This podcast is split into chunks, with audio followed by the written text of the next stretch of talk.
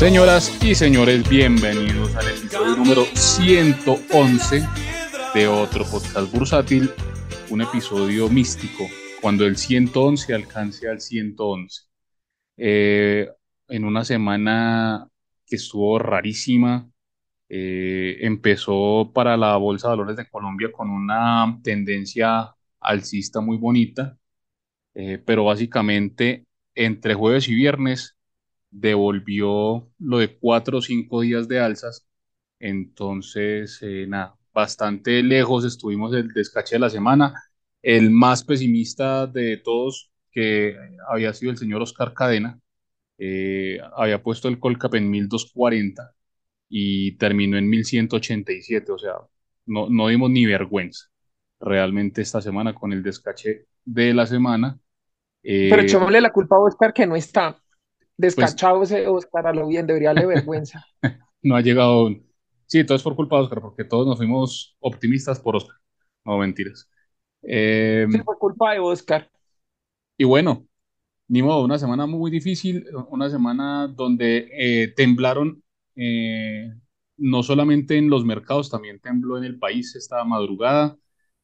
todo el mundo está muy asustado y ni hablar lo que está pasando en, en Estados Unidos porque está temblando durísimo, durísimo eh, el tema del mercado afuera. Ahora sí, vamos a saludar a nuestros panelistas. Don eh, muy buenas tardes, ¿cómo estamos? Eh, muy buenas tardes, Enrito. Un saludo para todos nuestros oyentes, oyentos y oyentas que no estén muy asustados por el temblor porque todavía faltan réplicas esta semana, yo creo. La semana que viene vienen como que otras repliquitas en los mercados, yo creería. No, en los mercados y con seguridad, con seguridad. Bueno, mi estimadísimo amigo Joan Ramírez, ¿cómo estamos? ¿Bien o no? Bien, pensaba no volver mientras la bolsa siguiera subiendo, pero ya bajó, entonces ya puedo volver. Qué triste, ¿no? Qué triste, Joancito. Toca que, que... vuelva a hacer eh, lo que estaba haciendo, hermano, toca que repita a ver si vuelve a subir esto. Sí, no, ya. Pues que se vuelva a largar. Oiga, váyase para el eje cafetero. Ya me retiro, me retiro. no, no, no, no, no, jamás. Bueno, y mientras se conecta nuestro amigo Oscar Cadena, eh, vamos a decir el disclaimer. Eh, por supuesto, los contenidos que tenemos en este maravilloso, excelso y informativísimo programa en ningún momento son recomendaciones de inversión. Y si ustedes invierten eh, con lo que escuchan en este podcast o, o, con lo que leen en Twitter o en los grupos de WhatsApp o en Telegram o en Instagram, no, sobre todo los que invierten con lo que ven en Instagram y en TikTok, no tienen ni idea qué están haciendo en el mundo de las inversiones. Eh, bueno, muchachos, terrible lo que está pasando afuera. Empezamos con eso, Janucito. Eh, este tema de Silicon Valley Bank, eh, que está prácticamente quebrado, ¿no? Está mostrando unos indicadores absurdos eh, ya bloquearon retiros desde cierto monto eh, hacia arriba. Eh, complicado, complicado el tema. Ya necesito profundice un poco sobre lo que está pasando con, con este tema en Estados Unidos. Bueno, hablando específicamente de ese banco que SIVB, como lo, lo acabo de decir Henry, eso era lo que significaba. Bueno, lo que significa, ¿no? Aún eh, tuvo su época de auge, pues por el, el, enfoque que tenían, era un banco más que todo enfocado a startups, eh, a ese tipo de nichos de mercado, a ese, a ese segmento. Entonces también al, al, verse, pues, por ejemplo, presionado en el tema de los depósitos, porque hubo un momento en que tuvo cantidad inmensa de plata en depósitos, pero no lograron como colocar todos esos depósitos, como mover todo ese dinero y generar la rentabilidad y manejar bien ese flujo, pues los cogieron unos reportes de que están teniendo problemas de liquidez. Y pues ustedes saben que cuando empiezan con esos rumores, eh, los mercados y la gente empieza a reaccionar en masa y empezaron los reportes, los reportes y la gente a retirar plata. Y pues no hay un banco que pueda resistir eso, ¿no? Unos retiros masivos de dinero, además de que el banco empezó con la intención de tener liquidez y colocar unos bonos, no lo pudo hacer. También una venta de acciones tampoco fue exitosa, eso fue lo que exacerbó pues el movimiento, eh, hoy premercado inclusive las acciones de ese banco llegaron a, a, estar marcando en 30, 30 y pico y era increíble porque en un momento están en 39 y en cuestión de dos minutos ya están en 33, 34. Se movía muy fuerte en, el premercado, o sea, había un volumen de venta tremendo. Se suspendió como tal la negociación. Eh, ahora parece que en el tema con ese banco es que lo, lo van a vender. Parece ser, falta ver cómo es la cosa o quién entra ahí, pero pues como ya hemos visto, tendría que ser alguien que, que asuma como tal esa, esa presión, ¿no? Y lo que viene ahí con ese banco como tal. Falta ver cómo serían las condiciones. Me imagino que este mismo fin de semana o ya deben estar hablando eso. Y pues eso también generó que entonces empiecen a hablar de otros bancos más pequeños, unos bancos regionales, porque pues como todos ustedes saben en Estados Unidos hay NN cantidad de bancos, sino que pues, generalmente la, la gente lo que más conoce es Bank of America, Wells Fargo, Citi, pero pues hay cantidades de bancos regionales y eso sí se han visto también demasiado presionados eh, y pues han publicado listas incluso de los bancos que estarían más expuestos si este tema de con, llega a ser un contagio, darse un contagio como tal, ¿cuáles serían? No? Obviamente ¿no? uno, uno le dice a la gente, ojo, que tener mucho cuidado acá, porque en medio de estas cosas es que aparecen chismes, presente a decir, no, imagínese que es que Bank of America también, uy, el City también, no, JP Morgan, no pilas, o sea, todos los bancos no son iguales, todos los bancos no están enfocados a lo mismo. Obviamente, el recuerdo de lo que pasó con Lehman Brothers, pues vuelve otra vez, ¿no? Como a, a revivir esa historia, pero no quiere decir que sea igual, no quiere decir que sea la misma historia, se han tomado medidas, pero pues obviamente hay que ver cómo es que termina de suceder todo, porque hay que tener clara toda la información para no divulgar chismes, porque si ustedes se ponen a leer Twitter, allá están mencionando todos los bancos que ustedes quieran. Claro, don Janusito. Eh, Janusito me parece súper crítico, eh, pues como, como avanzó esa acción, esa acción estuvo, la de Silicon Valley Bank estuvo sobre los 600 dólares no hace mucho. Eh, ya se venía transando por la mitad, por 300, pero es que en estos dos días ha caído a 58, es que es, es absurdo, es un castigo altísimo y de verdad que hay un riesgo gigante de que, de que la empresa pues realmente no, no pueda continuar, o sea, que, que todos los créditos, que toda la gente que estaba allí metida en ese banco pues no tenga ni siquiera cómo sacar la plata. Eh, es que ese tema, Henry, es complejo, ¿no? Porque es un banco, o sea, no era un banquito, o sea, era un banco que manejaba unos activos, manejaba unos depósitos de, de bastante platica, o sea, es un banco grandecito, primero. Lo otro es que también... Como un grupo acá. Uh, a ver, podría ser una cosa así, o sea, no, puede que no sea el banco más grande, obviamente en Estados Unidos hay bancos mucho más grandes, pero pues el tema es que con que sea uno empiezan los rumores y empiezan el temor, empieza a moverse la cosa, por ejemplo, ahorita estaban hablando de, de Charles Schwab, que también tiene problemas y la acción de Schwab está bajando como el 7%. Y muchos bancos también le están dando durísimo, que puede que no tengan nada que ver y que no vayan a irse detrás de este banco, pero pues le están dando parejo a todo. Y el tema con otros bancos, con Schwab y con todos estos, es el tema de liquidez, porque entonces con tasas de interés subiendo y con estos temas empieza a restringirse más porque tienden a ser más cautelosos, ¿no? Con el tema de, el tema de la liquidez y con las tasas de los bonos más arriba, pues el panorama puede ser complejo para ciertos bancos si tenían como tal una cartera un poco más arriesgada, que es el tema, por ejemplo, de lo que le pasaba a Silvergate, que es otro que tuvo problemas, que este era enfocado más que todo a criptomonedas, a criptoproyectos y ese tipo de cosas, pues obviamente también tenía un perfil como una cartera más riesgosa, ¿no? Entonces uno sabe que hay bancos más riesgosos que otros, evidentemente, y pues uno no los puede evaluar a todos igual, y mucho menos porque alguien salga y publique en Twitter que, no, imagínese que es que Bank of America también tiene problemas. Pues es muy complejo, ¿no? Y, y, eso se presta para chismes y cualquiera publica cualquier vaina y uno también tiene que como filtrar un poquito la información. Sí, señor, muy de acuerdo. Muy de acuerdo. Eh, de todas maneras, el mercado pues eh, viene descontando también sobre reaccionando a las noticias y está como tratando de descontar un, un riesgo sistémico allí también, eh, porque en general, pues eh, todo el estándar Poor's estuvo cayendo duro. Eh, incluso muchas acciones eh, que no tienen pues, digamos que mucho que ver con, con el tema tecnológico, también cayeron muy fuerte. Eh, entonces está entrando el, el mercado como en, como en una fase otra vez de miedo, eh, que pues, dadas las condiciones de lo que eh, pasó y las noticias que se están conociendo, pues eh, podrían tener algo de, de razón, pero me parece que también están sobre reaccionando a, ese, a esas noticias. Eh, el No, y lo que pasa en Colombia dale, no hay, no hay alguien que les da nada. Pues, o sea, no hay, no hay, no hay un fondo que salga ahí y compre las caídas. Entonces, con babas tumban las acciones cuatro días, 4% un día, 4% el otro, y no hay quien le ponga el pecho. Lo que dice Joan es cierto. Y en un mercado como este viene alguien y vende mil millones y tumba cuatro o cinco acciones. Es más, si tiene quien venderle, vaya usted y venda. Es que hay acciones que usted antes vendía dos mil, tres mil millones en un día. Hoy día usted no vende 200 millones en algunas acciones. Se queda encartado. sí, totalmente de acuerdo. Eh, de hecho, hoy, hoy hicimos un, un chiste ahí con, con el señor Cadena, eh, porque es que llevamos media hora de rueda y- y realmente no se ha movido gran cosa el mercado.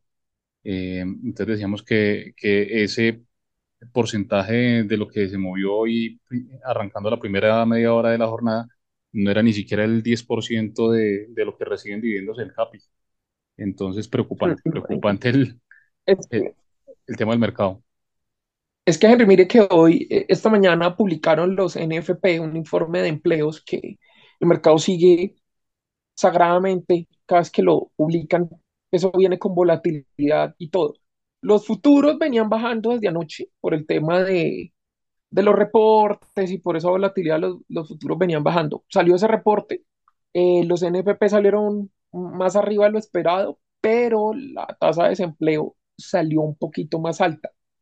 Eso estaba mostrando incluso que de pronto la Fed podía, le bajó la probabilidad, creo que estaban como el, el Fed Tool mostraba como que el 65 o algo y lo bajaron como a 50 o menos de un incremento del 50% de, de tasa.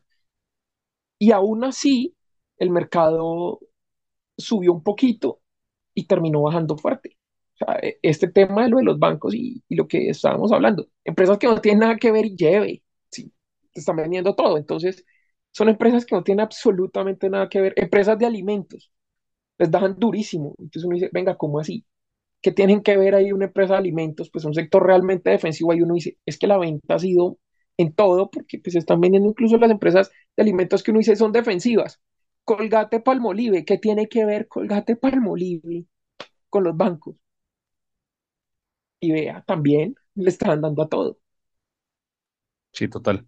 Bueno, en todo caso, eh, viendo pues eh, los numeritos, los puntos en los que está el Standard Poor's, eh, cerró en 3.861, es un dato bastante bajo comparado pues con lo que había arrancado la semana, que había arrancado por encima de los 4.000 puntos.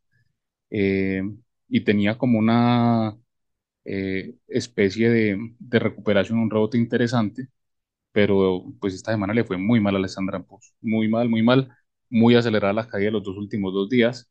Y, y bueno, aquí esperar a ver qué, qué pasa en un par de semanas, si vuelve y testea los 3.600 puntos, porque de romper esos 3.600, le digo, Janusito, usted que, que es experto en este tema del Standard Poor's, se va largo, se va para los 3.000 sin, sin lugar a dudas.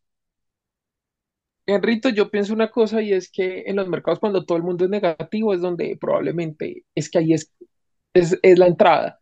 El tema es el por qué y por cuánto. ¿Cuál es el, eh, el tema para ser negativo? Sí, que el tema de los bancos, lo que está sucediendo. Pero hay que ver otra cosa, pienso yo. Ahora este tema le va a poner también presión a la FED, porque si estamos viendo esos problemas en los bancos, la FED también va a pensarlo para una subida de tasas agresiva, porque, ojo, eh, no solamente tratando de controlar la inflación. Es que si se ponen a disparar tasas, a subirle los costos a toda esa deuda, se pueden llevar muchas cosas por delante y terminar estancando la economía y eso terminar es en que les toca es, terminamos en, en algún momento otra vez en un QE. Yo no estoy diciendo que eso vaya a pasar, Félix, que vayan a hacer un QE, pero Félix, tan sencillo. ¿Qué? Cuente. que no, señor. Aún no hemos visto máximos en el S&P.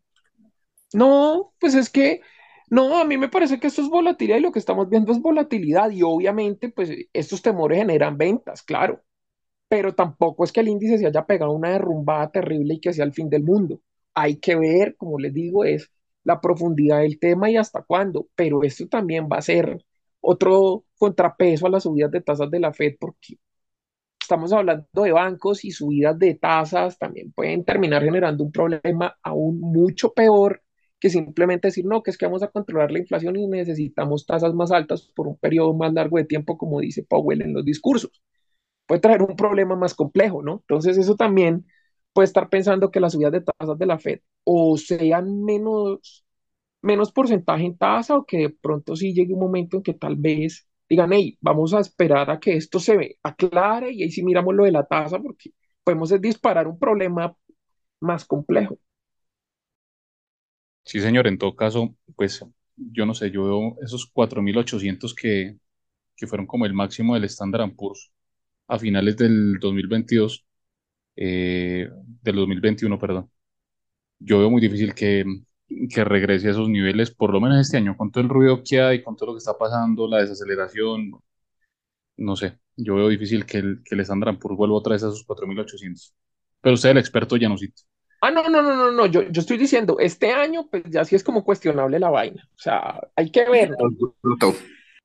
No, hay que ver, es cuestionable la vaina, pero pues es que sí es muy difícil que tener, pues, ser brujo para uno decir, no, es que también sí va a venir este problema de este banco ahora, no, pues es que son vainas que uno, pues uno cómo iba a poder saber eso, muy difícil, viento en contra y vainas complejas, pero pues también hay que ver es, hay que evaluar todo dentro de ese posible escenario y es, y ahora esto qué puede ocasionar, esto le puede poner presión a la Reserva Federal para las subidas de tasas, pueden detonar un problema aún peor y más complejo que simplemente decir, lo que dicen en todas las conferencias, lo que dijo Powell eh, en estos días.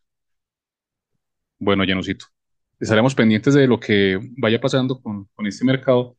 Eh, además, porque generalmente la BBC es eh, muy contagiosa de estos sentimientos de mercado. Entonces, eh, cuando el mercado en Estados Unidos es bajista, eh, el mercado en Colombia también es bajista, eh, pero cuando sube, pues la bolsa de valores de Colombia no, generalmente pues no se mueve nada. Eh, listo, señores, pasemos nuevamente a- a- al mercado de valores colombiano. Eh, rápidamente, pues noticias de esta semana. Eh, BHI hizo el proyecto de distribución de utilidades que fue bastante eh, alto, un, un, eh, dividendo que me parece a mí bueno, bastante 10 alto. qué bueno, 17, está bueno. No. Sí, está Pues bueno. es que eso es un CDT, un CDT con acción, pues a, eso- a esa tasa es un CDT No, con además, acción. pues, además, pues que, que está, está ahí el run run pues de, de la recompra, ¿cierto? Sí, o Sí, sea, tiene del muy desliste tiene muy también. Fundamental, tiene, o sea, tiene muy buenas cosas, además de ese dividendo, pues eso es una joya. Disclaimer, todos aquí tenemos BHI, ¿cierto? Pues, Pues, obviamente, ¿no? Uno le está diciendo a la gente pilas, ¿no? No se trata de que salgan el lunes corriendo a comprar BHI, pero de las acciones de zona BBC de alumnos, zona de no, pero de las acciones en BBC que pueden estar interesantes y sin tanto viento en contra y sin tanto chicharrón. BHI es una acción que puede ser muy interesante, pero lo que hemos dicho muchas veces, también hay que armarse de paciencia, porque eso no es que BHI el viernes va a costar 300 pesos y después 500, no. Eso hay que también tenerle paciencia, como toda la BBC. El que no le tenga paciencia a las inversiones, estamos jodidos y sobre todo en la BBC. Si hay que tener paciencia afuera donde eso se mueve tan duro y tan rápido. Dígame aquí donde se mueve duro, pero de vez en cuando y con chichiguas. Así es. Bueno, de todas maneras, eh, con el tema de BHI, pues sí, un dividendo bastante interesante, el 18% prácticamente. Eh, ahí sí, eh, de acuerdo con lo que mencionaban, que eso es más que un CDT. Eh, pero el tema de la valorización de la acción eh, va a depender mucho de lo que pase en la asamblea de, de Banco Bogotá, eh, donde pues se, va a definir si, si se acepta o no esta oferta que hay para eh, esos eh, casi cuatro y medio por ciento que tiene todavía Bogotá de BHI, eh, que eso es una, una compra para Luis Carlos de, de un bolsillo a otro bolsillo, ¿no? básicamente pasar de un bolsillo a pero otro, pero, eso es un adorno. Eso es ir a comer croissants con tinto porque, pues, ¿quién es el mayoritario allá? pero pues va a ser importante para la acción, ¿no? Va a ser importante eh, saber qué, qué hace Bogotá con BHI y sobre todo pues a, qué precio. es gratis. Mm, Sí, cualquier cosa donde den cosas gratis allá está llano, entonces no, no, no se les haga y extraño, allá nos participan. ¿Qué, qué? No le entendí nada, Joan. ¿Qué? Hable. Que, que donde hay croissant gratis, usted está y más si, le, si puede repetir refrigerio. No, no, no, no, no. Donde, donde sea gratis, no, donde me los cobren el doble. bobo. Pues claro que donde sea gratis. Eh, definitivamente. Sí, Todos sabemos que usted va a las asambleas a mendigar refrigerio. Pues claro, claro. Y la, a la del éxito voy a ver si me dan un mercadito eh, de ese, de ese que trae como aceitico de cocina, arrocito. Vamos a ver si este año reparten un mercadito. no creo, no creo un mercado econo para, para Llenocito, el que viene en Costal. Eh, en todo caso, como, Henrito, aunque como va la BBC, va a tocar que en, en, en lo de la asamblea nos den más bien goticas. bueno, muy bien. En todo caso, eh, si va a la Asamblea de Éxito, por favor, eh, saluda al doctor Carlos Mario, eh, que definan rápido lo del listamiento en Estados Unidos. saludos de mi parte también. A ver si, a ver si, si por fin eh, empieza a reflejar valor esa acción, porque eso está pendiente del listamiento de, de la acción en Brasil y en, eh, y en Estados Unidos. Y eso pues tiene, Eso está avanzado. Eso está bien avanzado, ¿sabe? sí, cómo no. Sí, sí, sí, sí, sí. Eh, eh, eso está avanzado desde la, desde la última asamblea, supuestamente, y, nada que salen Es con, que es con más, fechas. próxim- próximamente Grupo Éxito en otro podcast bursátil. Bueno, ojalá, ojalá, ojalá. Vamos a darle la bienvenida a nuestro queridísimo amigo Oscar Cadena, que acaba de ingresar, llegó a la parte más eh, maravillosa de, de la reunión. Eh, ¿Al don descache? Oscar, Al No, no, descache no. de la semana, Oscar, no hemos bienvenido. llegado allá, no hemos llegado allá. Eh, don Oscar, eh, muy buenas tardes. Primero, ¿cómo estamos? Muy bien, don Henrito, muy bien. No todavía con el privilegio que tiene la gente adinerada de este podcast y pues me tocó cumplir con labores que me dan mi ingreso diario, y, pero ya, listos para grabar. Que va, llegó a dar órdenes, estaba dando órdenes, se demoró dándole órdenes a la gente y ah, que, tienen que hacer Entre tal otras- vaina, ya, y listo. Entre otras cosas, sí, y puede creer que me pagan por eso. Por eso bueno. imagínese usted, dramas de la clase alta, don Oscar. Tal cual, tal cual. La, la- Bueno. la clase alta, realmente, realmente hay una, un error de concepto en Colombia. Todo el mundo cree que los cargos administrativos y directivos de una compañía son los dramas de la clase alta. Dejo, la clase alta es como llanos que no trabajan, se levantan a las 10 de la mañana a trotar. Es si es clase alta. Sí, claro, sobre todo. Bueno, don Oscar, eh, estamos hablando del tema de BHI para que, para que termine de conectar ahí con ese tema. Eh, su opinión con el tema del dividendo, que, que, pues dijimos que nos pareció bastante alto, eh, pero sobre todo pues que eh, la valoración de las acciones va a depender mucho de lo que pase en la Asamblea de Banco de Bogotá y del mecanismo con el que estipulen el precio. Eh, Es que es más, en dividendos BHI debe ser de los más altos, ¿no? Fuera de Ecopetrol, porque pues eso se sabía. 38 pesos más o menos al cambio de hoy. fue, sí, el, el porcentaje es más o menos el 17-18%, Aló. es bastante, bastante alto. Eh, entonces, don Oscar, ¿qué opina de, de BHI?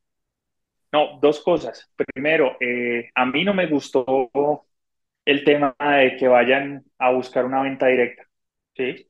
Porque, pues, algo que aprueben algo diferente, eh, sería alguien que llegue y le compra a Bogotá en una operación preacordada con un mecanismo que definan después, pero los minoritarios, ¿qué participación tienen ahí?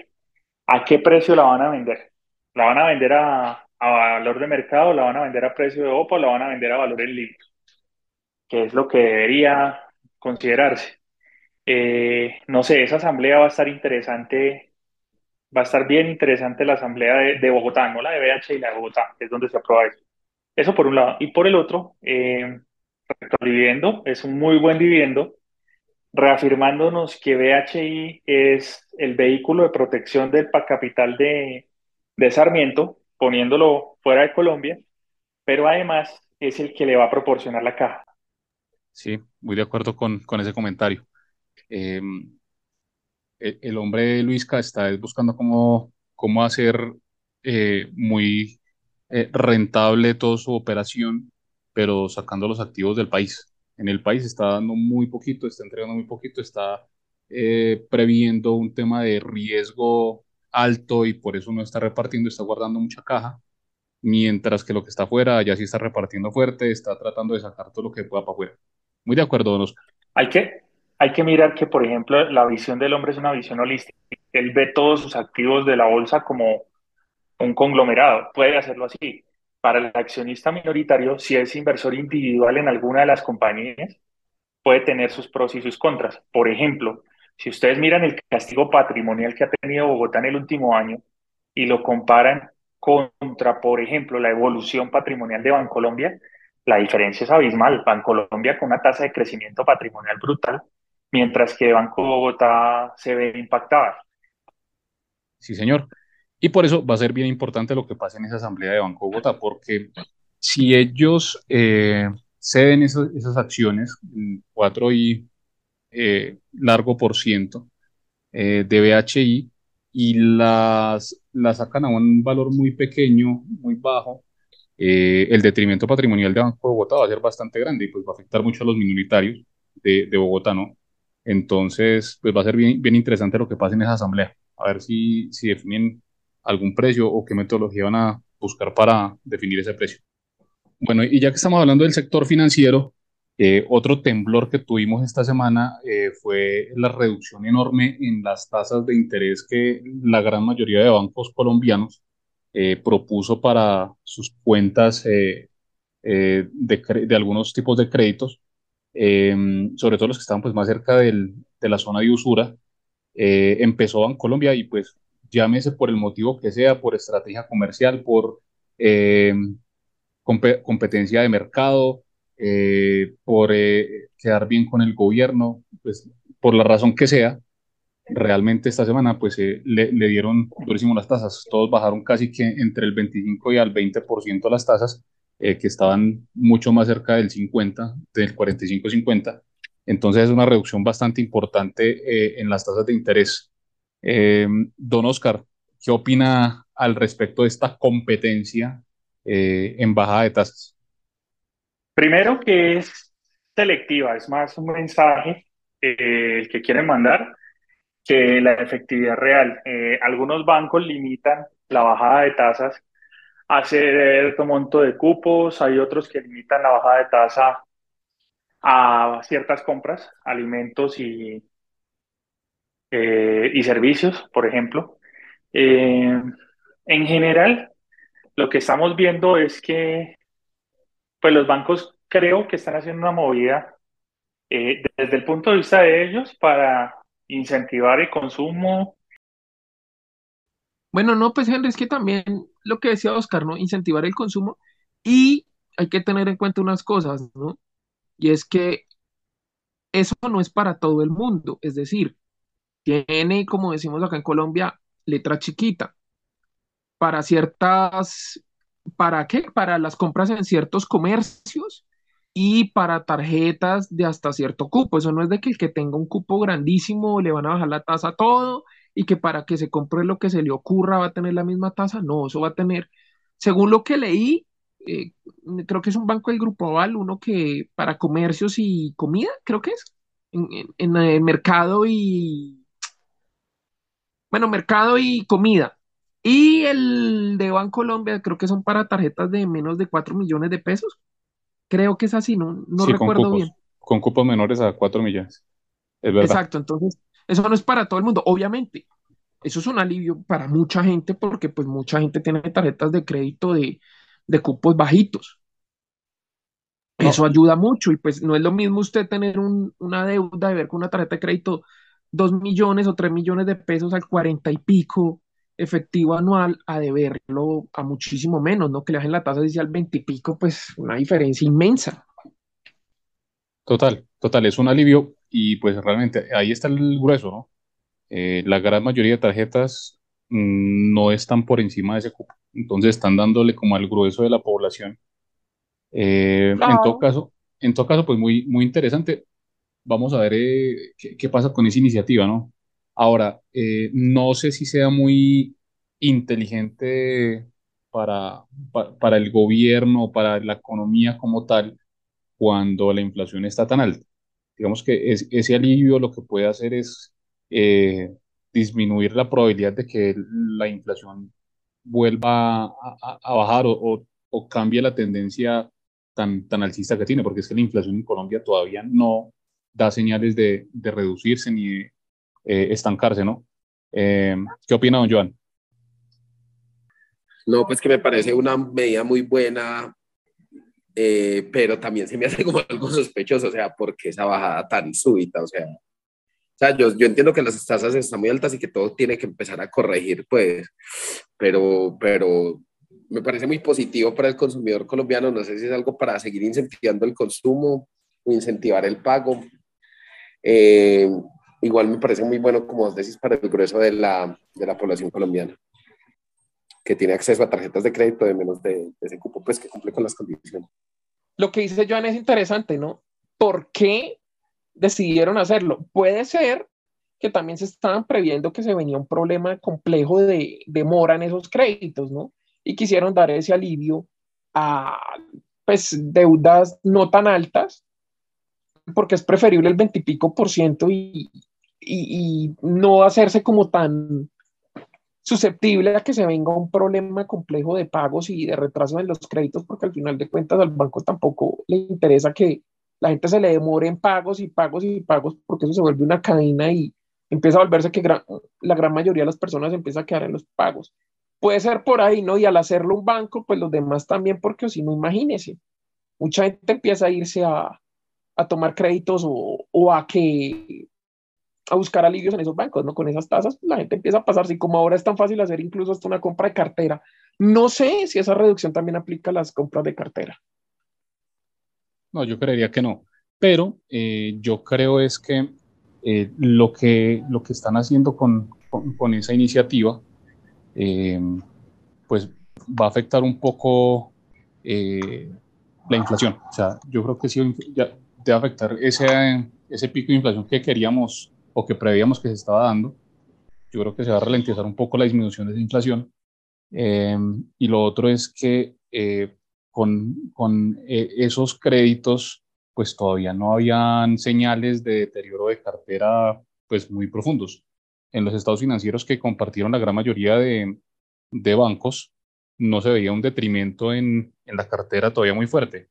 Eh, entonces, o uno de dos, o los estados financieros de este, tercer, de este primer trimestre ya, estaba, ya empezaron a mostrar algo de, de problemas en, en, la mora, o eh, la disminución del consumo que estaban viendo los bancos sí se, sí se vio muy fuerte, la reducción en el consumo.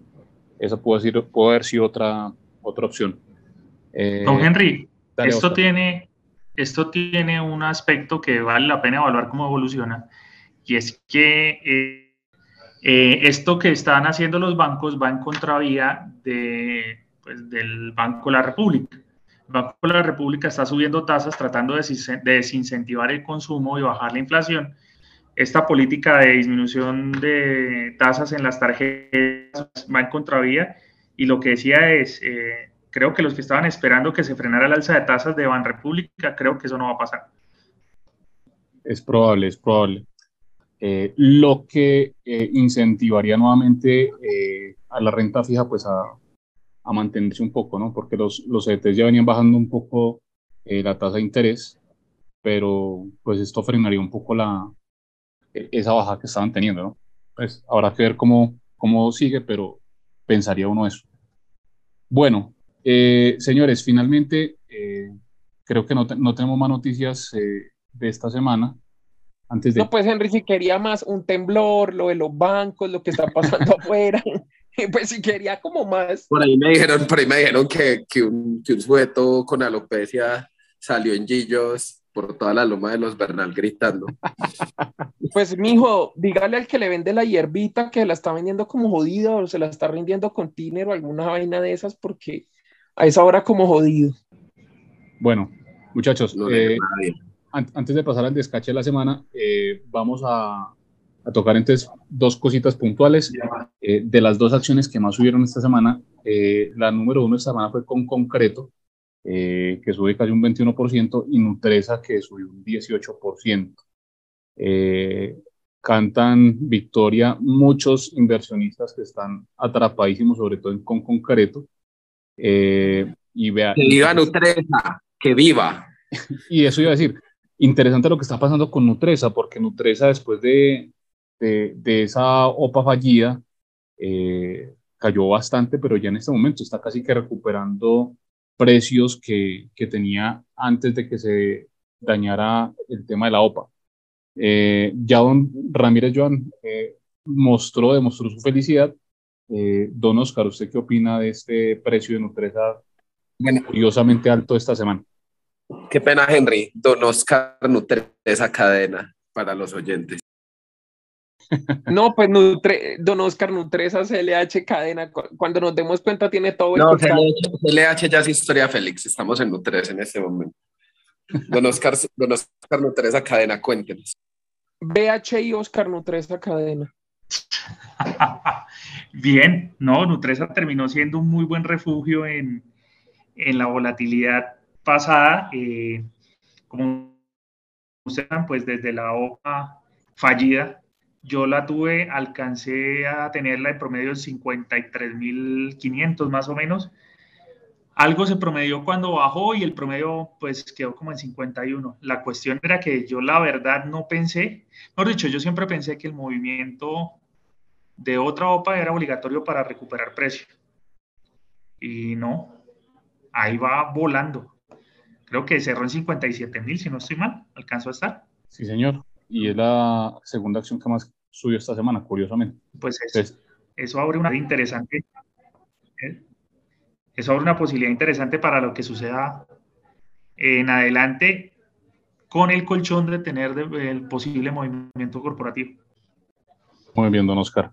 Eh, sin duda, pues eh, falta todavía profundizar un poco en esas reuniones que ha tenido el GEA con, con los árabes, eh, porque yo creo que parte de, de, lo que le está pasando a esa, esa, acción pues viene de esa noticia y, y de la gasolina que le pueda estar metiendo el mercado a, una, a otro movimiento corporativo en ese sentido.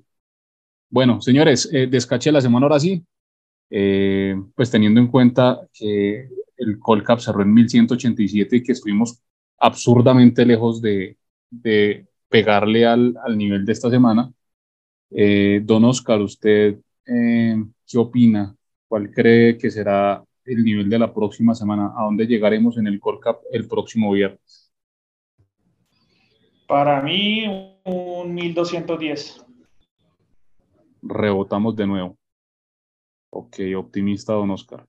Eh, don Janusito, ¿usted qué opina? ¿Cuál será su pronóstico para la próxima semana?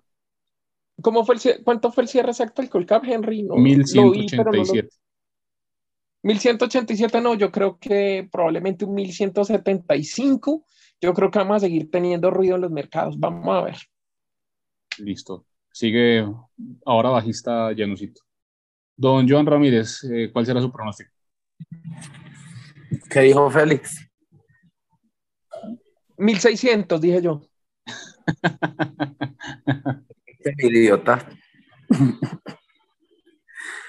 ¿Cuánto dijo de verdad? Janusito se fue abajo, 1170 y algo. Cinco. Por, por llevarle la contraria, voy a decir 1200. 1200. Muy bien, por ahí va mi pronóstico, pero eh, yo creo que sí vamos a, rebotar, pero no mucho. Eh, yo voy a decir 1200, entonces me voy a quedar con los 1195. Pues, Mejor dicho, para Henry, eso es un rebote de amebas. Sí, más o menos, más o menos, más o menos. Eh, yo creo que no va a tener, va, va, a haber volatilidad, pero no vamos a tener como una dirección clara la otra semana y va a depender mucho de lo que pase afuera, porque como les decía arrancando, cuando afuera hay mucho ruido, aquí en Colombia nos contagiamos en los mercados. Bueno, don Oscar, don Janus y don Joan, muchas gracias por participar en el episodio 111 de otro podcast bursátil. Eh, arrancamos otra eh, decena de, episodios. Eh, y a todos nuestros oyentes, muchas gracias por escucharnos. esto fue otro podcast bursátil.